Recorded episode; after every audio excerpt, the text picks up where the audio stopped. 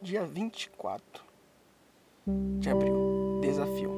Muitas vezes nós, principalmente adolescentes e jovens, não temos paciência com nossos pais ou qualquer pessoa mais velha.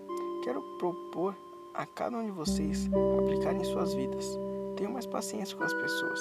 Não evite seus beijos nem seus abraços quando te chamam de bebê. Existem pessoas que pagariam muito por isso. Então, seja paciente, aborrecente. Leitura do dia.